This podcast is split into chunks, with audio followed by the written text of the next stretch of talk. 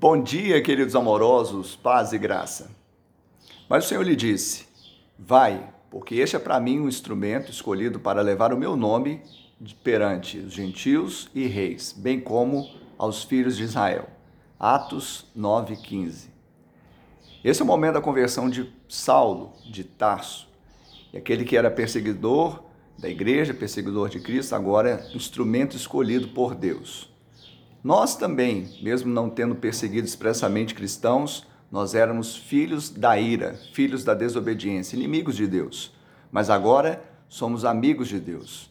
Essa é a revelação, a revelação da graça em nós, que nos empodera a levarmos o legado de Cristo às pessoas. Que eu e você possamos tomar posse dessa bênção e saber que o Senhor não faz acepção de pessoas e Ele quer nos usar.